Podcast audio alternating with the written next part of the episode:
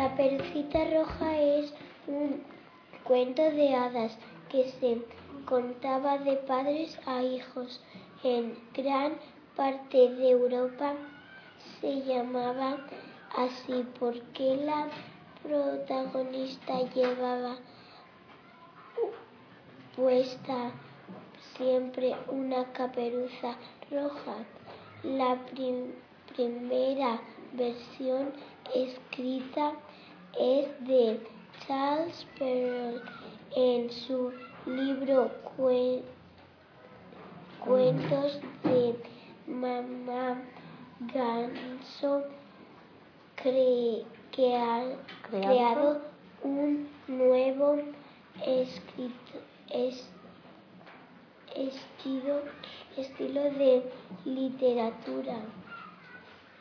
Charles Perrault que quería con este cuento prevenir a las niñas de los encuentros con desconocidos.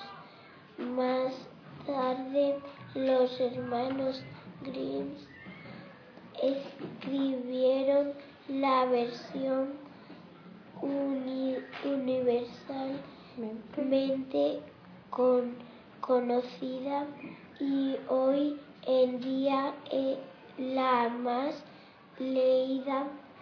Ellos introducen la figura del leñador que, que salvaba a Caperucita y su abuelita.